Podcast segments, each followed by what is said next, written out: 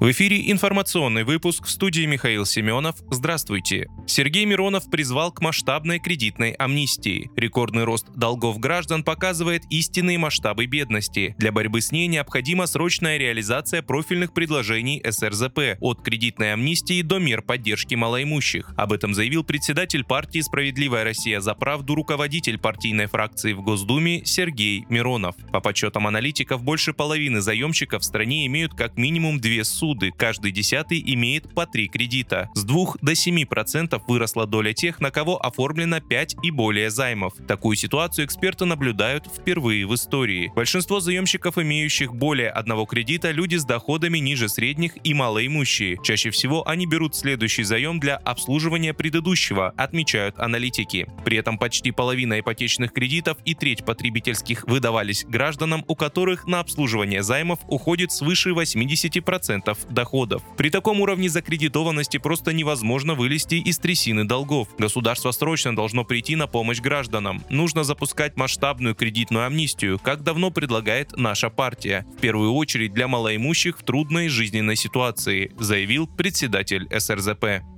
Украинские военные начали массово отступать и покидать Артемовск. Об этом сообщается в телеграм-канале военкоры «Русской весны». По словам одного из украинских военных, частная военная компания «Вагнер» наращивает свои штурмовые группы. Он отметил, что за ночь в Артемовск прибыло еще несколько групп. Наши подразделения начинают покидать Бахмут. Командование делает все верно, некоторые уже вышли из города, потому что просто не хватает территории, чтобы содержать там такое количество войск, сказал военный. Напомню, 3 апреля основатель ЧВК «Вагнер» Евгений Пригожин сообщил, что над администрацией Артемовска был поднят флаг России. По его словам, юридически город взят, несмотря на то, что на Западе все еще сосредоточен противник.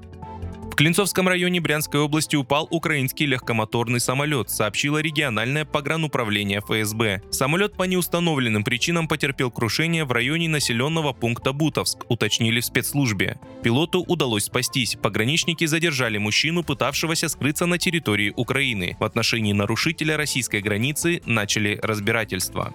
Трое полицейских погибли в ходе контртеррористической операции в Малгобекском районе Ингушетии, сообщил источник в правоохранительных органах региона. Накануне вечером в селении Зязиков-Юрт силовики обнаружили группу боевиков. При попытке задержания они открыли огонь из автоматов, сообщал оперативный штаб региона. В ходе боестолкновения три сотрудника полиции погибли, еще восемь получили ранения различной степени тяжести, сказал собеседник агентства. Данных о числе ликвидированных боевиков он не привел, отметив, что режим КТО в Малгобек Калмыкском районе еще не снят.